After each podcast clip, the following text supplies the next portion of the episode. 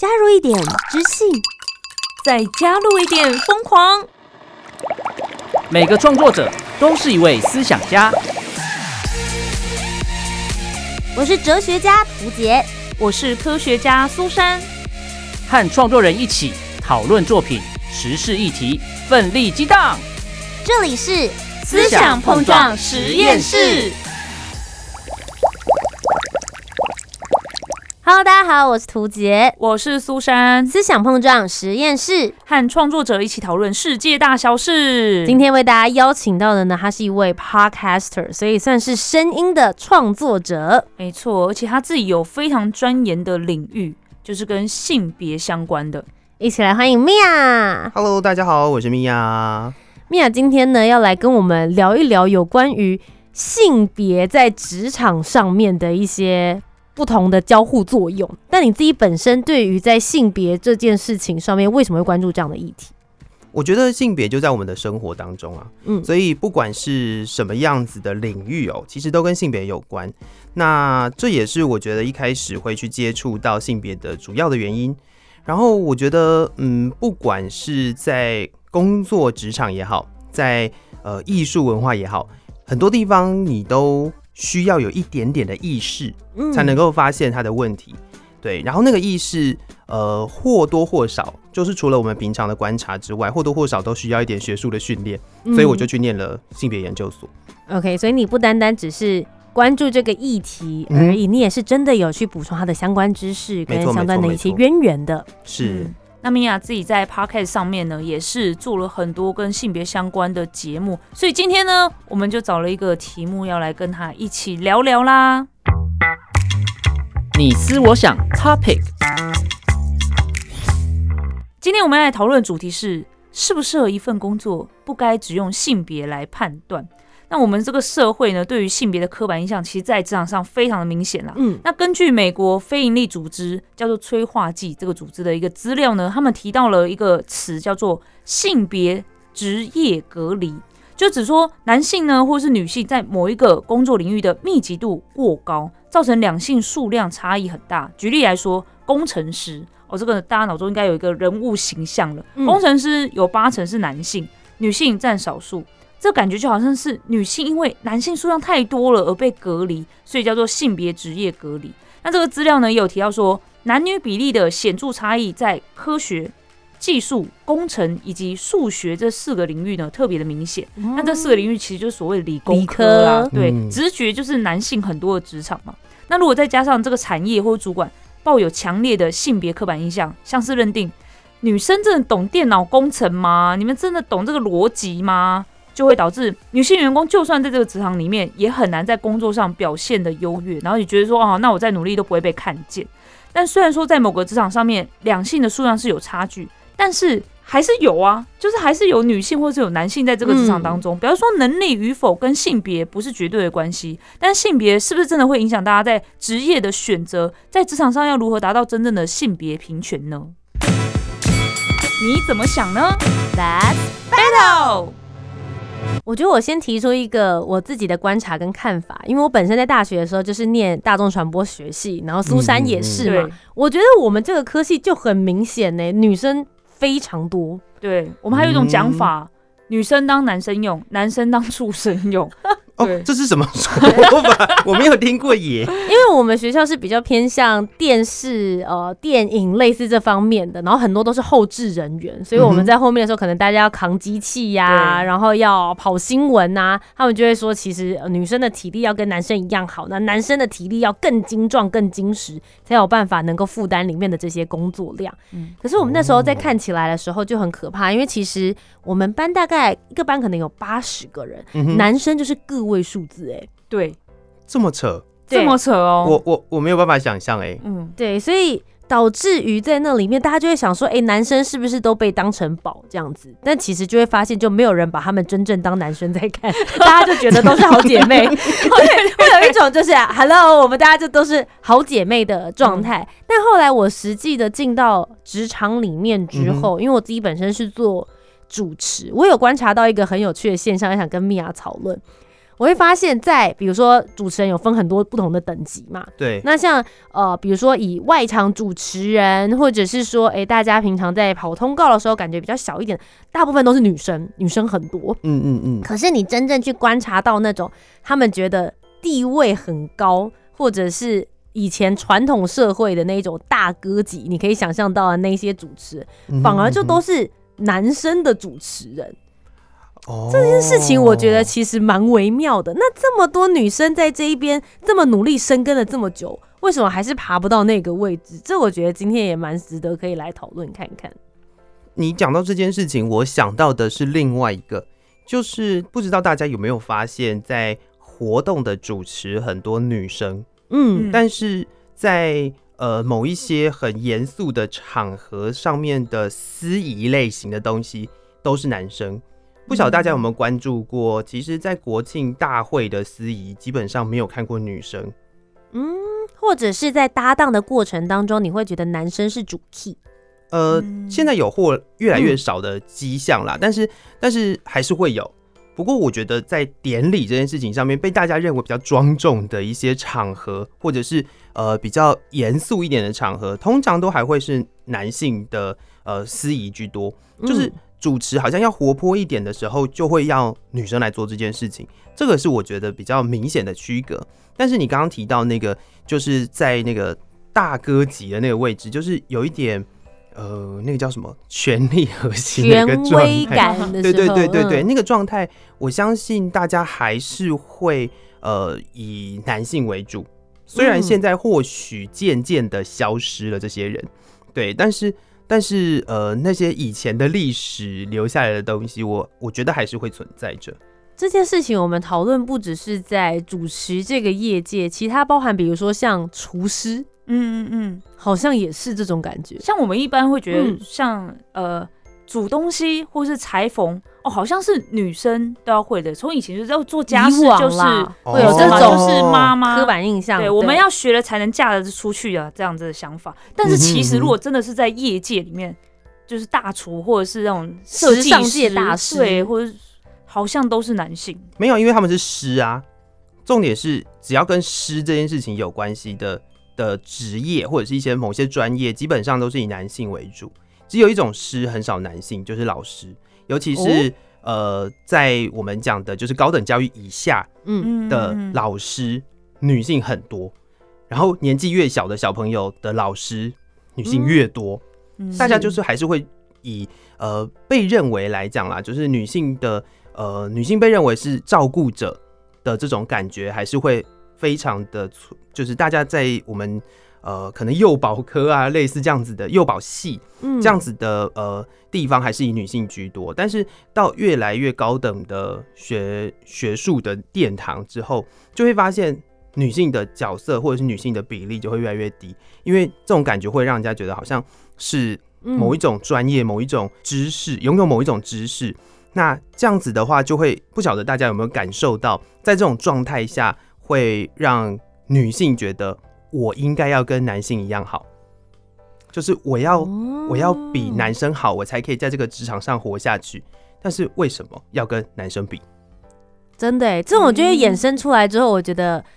可以讨论到女强人这个问题。没错，没错，没错，嗯没错。这其实是比较大的问题，就是为什么在年纪小的小朋友的老师很少男生，因为大家会倾向于认为男生不会照顾。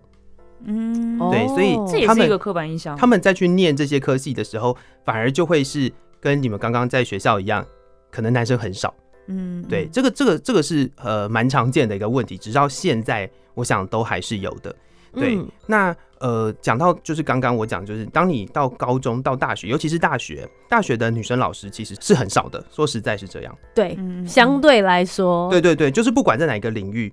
除了外文系 maybe 嗯，会女生多一点，就是女老师多一点，但是绝大多数的那个老师都还是以男性为主，甚至大家想到艺术专长，音乐家很多，你嗯还记得名字的音乐家也都是男嗯。性吧？对，对没错。贝多芬吗？哎、嗯我是不是讲太太远？不过就是贝多芬、巴哈那些，就是全部都是男性啊，嗯，所以大家会想到说，哦，可能艺术跟女生比较有关系，也没有啊，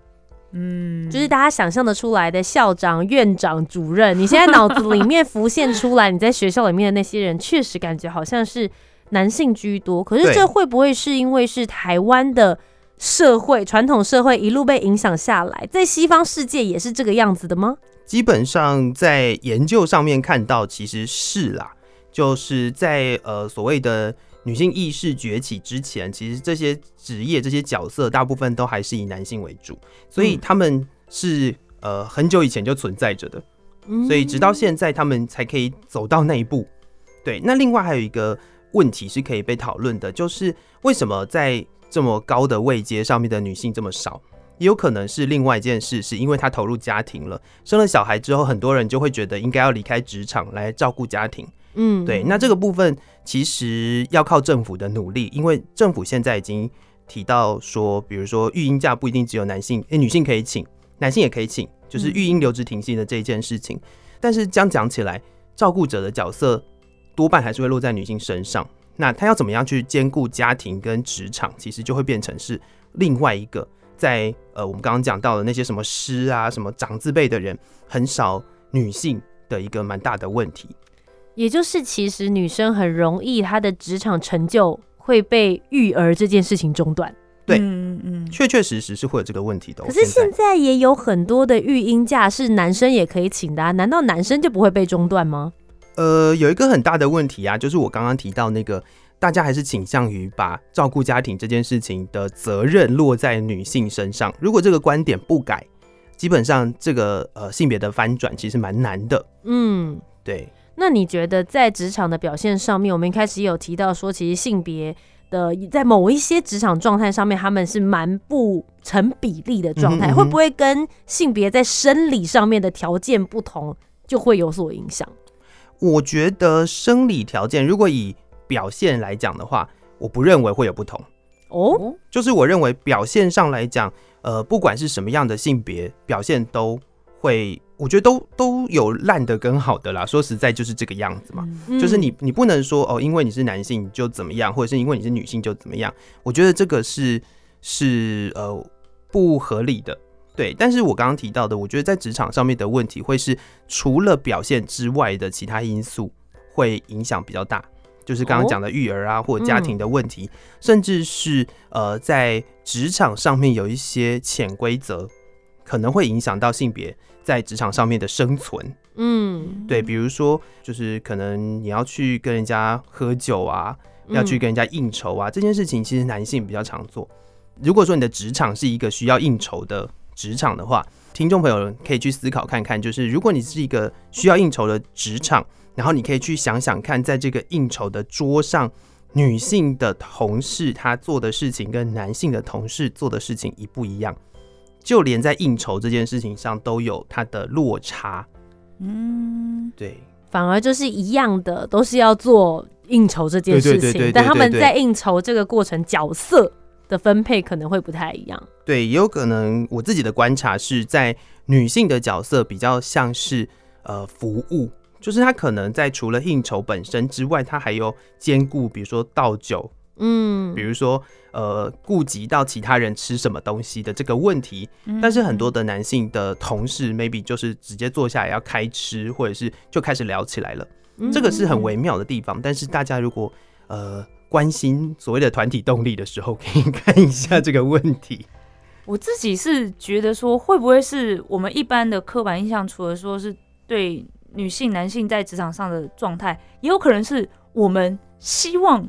这个职业是什么样子的人。例如说，像我们女性的话，就会觉得，如果我去看妇科，嗯，我当然就会希望，如果说我是需要把腿张开的话，嗯。那当然就希望是女医生来看，不然的话男医生我就会觉得尴尬，男女授受不亲或什么之类的。所以女性一般都会预约女医生，女医生，嗯然后嗯比如说我去买包包啊、化妆品啊，或者是各种把自己打扮漂亮的，我当然就会觉得说，女性会不会比较了解女性？哦，你用这个口红的颜色很好看，那个颜色可能是你男朋友根本就分不出来的，但他就知道你就是要擦这一个。我就想说，那我去逛街的时候，我希望那个店员是女性，但我知道现在很多贵哥也很厉害。对对，就会就姐妹，对，其实是姐妹，你擦这个才好看。就是她她其实也很懂，但我就觉得是不是我们一般人，就是还是会觉得说，我希望是遇到什么样子性别的人，然后比如说女生会照顾人，可能好沟通，所以可能去谈业务的时候，也希望是遇到女性。哦，刚刚我们其实一直都没有提到医师、欸，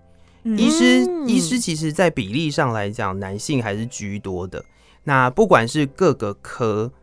对，通常在妇科这一件事情上面，可能呃才会有比较大一点点比例的，就是女医师剩下的大部分都是还是男医师为主，这也是一个蛮大的一个不平衡的地方。那你刚刚有提到说，呃，就是在妇科这件事情上会倾向于给女医师来看，对，但是但是应该要各科都有，就是男医师和女医师的比例都要是均衡的才合理。嗯，对，也嗯不见得是妇科的问题，可能呃其他的科别也得要是这样吧。就是不管是内科或什么的，你你你也不见得是只有在妇产科这件事情上才会才会碰到不同性别的医师，他应该要碰到不同性别的医师。嗯，对我觉得这这也是值得讨论的事情啦。但是医师本身就是呃跟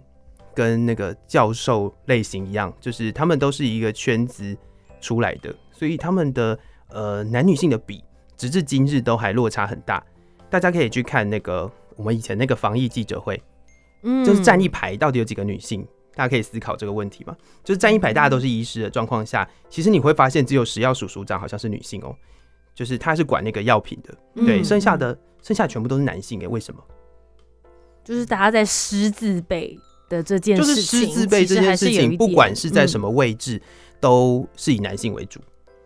但如果我们现在一直在说职场上面应该有性别平等或性别平权，每一个职业都可以有两种不同性别的人都能够来去做担任，明明这样子的风气就已经被吹得很响了，但这样子的画面依然还是会出现。你觉得最主要的原因是什么？就我觉得最主要的原因，是因为现在目前在位高权重的位置的人，都还是以男性为主，所以他当然会希望拉上去的人都是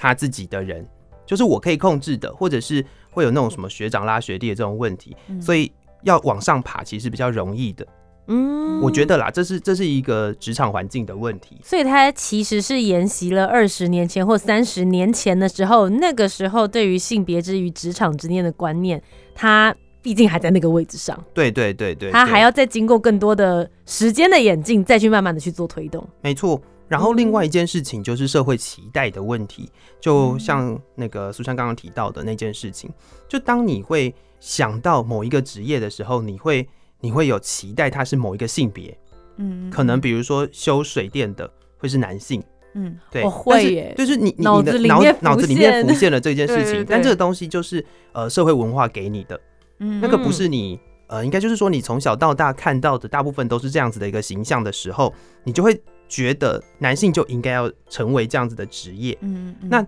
这个东西是写在你的文化里的，嗯它没有那么容易被改变。对，但是如果他今天出现了一个女性，其实也没有什么不对，你也不会觉得她怪，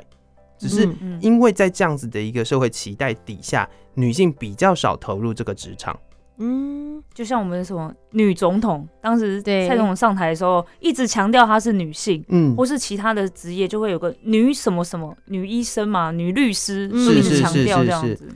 我自己之前的时候有访问过一个摄影师，然后她也是女生，然后她当时就在访谈当中跟我说，她觉得她很不喜欢人家在介绍她的时候，哎，这是我的 partner，然后她是一个女摄影师，她就觉得为什么我前面要被冠称一个性别，嗯然后或者是呃护理师，我之前也访过一个男生，然后他就是男男护理师，他也很生气，他就觉得说，哎、有一些病人看到他的时候就说，哎呦，那也是杂波，就是为什么是男护理师？然后我们在介绍他们的时候，好像怎么样，护理师是男生，会让你觉得我们比较粗心大意，或是比较不细心吗？所以我其实也一直在思考说，在职业的面前，我们去冠了一个女摄影师、男护理师。这样子究竟是基于一个什么样的概念？它真的是一个有需要被发生的事吗？对我来说是不需要的。我觉得，呃，不管是在什么位置，你把一个性别放在前面，就是完全不需要的事情。嗯，对我认为啦，完全不需要。那为什么会有这个问题出现？就是大家对于那个职业的本身的期待，它就已经有性别了。那另外，我觉得很值得一提的一件事情，就是之前有一部电影是《雷神索尔》，嗯，对，那他在里头有提到的是女雷神，对，对，那这其实也是一个蛮大的讨论，原因是因为呃，他的英文翻译当初就没有打算要让，就是他那一句话的意思其实是你不要叫我女什么什么，嗯。然后你可以叫我什么什么博士，或者是叫我所有的 Mighty 什么之类的，对，是就是他有一个名字在，对，那那个就是他的名字，其实没有必要用一个性别去称呼他，这又让我想到，呃，很早很早之前，大概是跟野火集同时间出现的龙应台，他有用另外一个笔名叫做胡美丽，他有写一本书叫《美丽的权利》，他其实也是投稿。《美丽的权利》里面呢，有一段是在提职场上面的问题。有一次，他去参加一个学术的研讨会，大家的介绍就是：哦，这个是什么博士，那个是什么教授，那个是什么老师。可是介绍到他的时候，就说这是胡小姐，然后他就很生气，他就说：呃，我花了这么多的时间精力去念了一个博士回来，你为什么要称我胡小姐？嗯，就是你叫我胡博士可以啊，那你为什么我我不是念书念回来参加，我是我是来参加这个研讨会的，我是这个讲者之一，你凭什么叫我胡小姐？对，就是我在这个现场，我就是一个博士或者是教授、m a y b e 不一样的位置、不一样的职务，但是为什么要叫我胡小姐？是突然那个权威性就不见了。对，但是大家会倾向这样做、欸，就很奇妙的一件事情。不过现在，呃，因为那个是野火集那个时代嘛，现在可能在称呼这件事情，尤其是在学术的称呼上面，就会再严谨一些了。嗯，对，大部分就是叫什么什么教授、副教授之类的。对对对，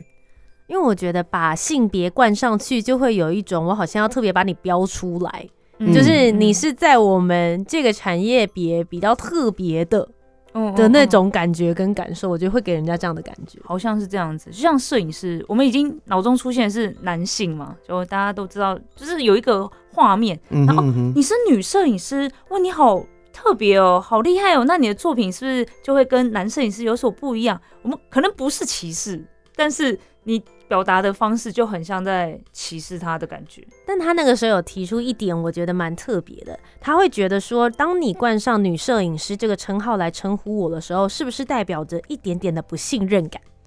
嗯，就是因为你，就像刚刚米娅说的，她对这个产业别的期待，护理师就应该要是女孩子。嗯，所以，当我冠上男护理师的时候，就会有一种说你是不是不相信我，我也可以做得像女生一样好。所以也回归到说，为什么会有职场女强人的这个称号？嗯我必须要把自己武装，或是要把自己表现的跟像这样子一样强，我才能够表现出我在这个职场能够达到一模一样的期待。但其实不需要加上这个名字，每一个人都应该可以做到那个样子啊。没错，确实是这样哦。在我们研究所当中的一位老师，他常常会在上课的时候跟我们说，他是一个很奇怪的老师，因为他是我们所上的呃老师里面唯一一个结婚生小孩的老师。等一下什么意思？你们里面的系所里面的人没有人结婚生小孩吗？呃，我们的老师大部分都是单身，或者是可能没有结婚，那有的也是结婚没有小孩。对对对，我们所有的老师里面，所以他是在我们现在目前呃世新性别所当中的老师里面唯一一位对嗯生理女性，然后结婚生小孩的老师。是对，然后他自己也曾经在课堂上面提到说，他好像觉得他有点异类，这样就是好像跟其他人不太一样。嗯对他他那个时候的第一个提出来的质疑，不是质疑啦，就是疑问，就是说，呃，身为一位女性主义者，不可以走的这么主流吗？就是其实是可以的、欸，就是没有关系啊，这一点关系都没有啊。我是一位女性主义者，然后我是一位呃做性别研究的人，我为什么不能是一个顺性别女性，然后还结婚生小孩？就是它是可以的，它其实是它其实是没有问题的，嗯，对。嗯但是大家似乎也不期待这件事情发生。大家就觉得你既然是女权主义，你觉得女生应该要展现在这个独立自主的女性，但是为什么妈妈不能或？是我不能生小孩？就是为什么妈妈不能是一个独立自主的人呢？可以吧嗯对啊，所以这也是呃，老师那个时候在跟我们聊的时候，我们就哦，对耶，大家都没有想过。可是他觉得他那个时候就跟我们说，他一开始进到这个呃这个地方的时候，他觉得哦，我好像很奇怪的感觉。但那个感觉是是因为我们呃给了某一个位置的人有某些期待，但当那个期待你把它破除掉，或者是说，其实你把那个期待抽掉的时候，大家都是一样的、啊，有什么关系？嗯嗯，那你觉得在职场上的性别比例要嗯是什么样的状态才算是合理的呢？现在的要求是三分之一嘛，还是二分之一？忘记了，就是好像有一个最低的要求。我们的心态当然就是五五啊，如果有十个位置的话，五五这样理论上才是最合理的平等，不是吗？嗯，对，但是其实，在很久之前，就是一个美国已故的女性大法官，对，那她也曾经受访的时候，有记者问她这样子的问题。那美国的大法官好像是酒席，记者问她说：“呃，请问您觉得大法官应该要有几席的女性才觉得是平等？”然后她当时的回答是九席，全部对，就全拿下才是平等。然后记者就觉得很疑惑，就为什么不是五五吗？五五不是就平等了吗？对，然后他那个时候就跟他讲说，可是如果他酒席都是男性的时候，你都不会觉得奇怪。嗯，就是如果你今天觉得酒席都是女性拿，你会觉得奇怪，那就是不平等。我懂你的意思，就他的认知是我不应该是有任何的保留，说告诉你说你需要达到几分之几，这才是平等，而是当这整个社会都觉得，不论你是全男还是全女，你都觉得这件事情没有什么，没错，他才真正达到了平等这件事。对，就是我们刚刚呃，应该说一开始提到的，就是专业这件事情不分性别，所以当这个事情呃变成了某一个性别全拿，就是某一个你不是期待的性别全拿的时候，你都不会觉得奇怪，那他就平等了。哇，这件事情有跳脱我原本想象的框架耶。所以我们一直在争取五五，它其实还是有一些限制在的。就反而争取的过程，反而更强化了我们对于这件事情的在意。嗯嗯嗯，确实，嗯，那身为大家，就是我们现在就是看媒体的这些人，我们应该要怎么样子来面对这件事情？我觉得很重要的一件事情是，当大家一直不断的在提媒体试读的时候，都只会叫大家识别媒体当中的作假讯息。但是我每一次出去跟人家谈媒体试读的时候，我都会很明确的讲，你看到这些是有意识形态的这些用语的时候，其实你应该要更跳脱，要用一种批判的角度去面对这些媒体写出来的东西。那如果你有机会的话，就是哦，当然就是以不要转传呐，不要去讨论啊，让它的那个声浪就越来越低，不要一直把这样的讯息再继续传播。当然这也是一个方法。那另外当然就是透过不断的教育吧，我觉得教育这件事情也蛮重要的，就是呃让更多的人去意识到这件事情。当你意识到了，就会比较容易有感觉，对它就比较有感觉，然后就可以逐步的去改变。嗯，我自己的部分的话，我对我侄子侄女其实就会进行这种教育耶。他们会有一些啊，我我是女生，然后我喜欢粉红色，我都会跟他说，你喜欢蓝色也没有关系，你喜欢什么颜色都可以，因为你喜欢，你漂亮，你开心就好。嗯嗯，我觉得这个真的就是要从我们每一个人开始做起。就当你有意识的想要喊空姐的时候，你要想一下，哎、不是，要叫人家空服员，然后叫护士，对不对？要不行，要叫护理师。我觉得这个都是从我们生活当中做起来的。嗯，是，今天非常谢谢米娅来到我们思想碰撞实验室，其实跟我们聊了很多有关于性别，然后在职场方面，而且我觉得其实更多的是探讨到我们整个社会文化，大家彼此的一些氛围。现在大家会想说，哦，从我一个人开始做起这件事情很小，真的有用吗？但我觉得每一个人都付出一点点心力，它会慢慢的推动。是没错。文化就是靠这样子，每一个人的嘴巴之中，我们就慢慢的形塑出来了。嗯今天再一次非常谢谢米娅来到我们节目，谢谢，谢谢。那么我们今天的节目呢，就到这边喽。思想碰撞实验室，和创作者一起讨论世界大小事。我是涂杰，我是苏珊，我们下周节目再见，拜拜拜，拜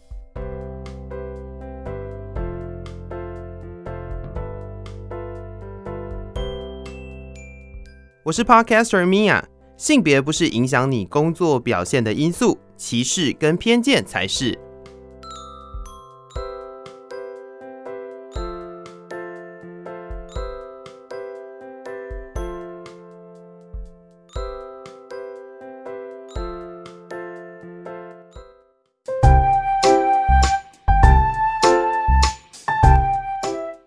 的讨论，如果你有更多不同面向的想法，也欢迎可以来留言告诉我们哦。Facebook、Instagram 以及 YouTube 频道搜寻图杰就可以找到我。那如果你搜寻苏珊 Love Music，就可以找到苏珊啦。记得帮我们留下五星的好评，订阅节目。在 Apple Podcast、Spotify、Sound 都可以听得到哦。我们下周见，拜拜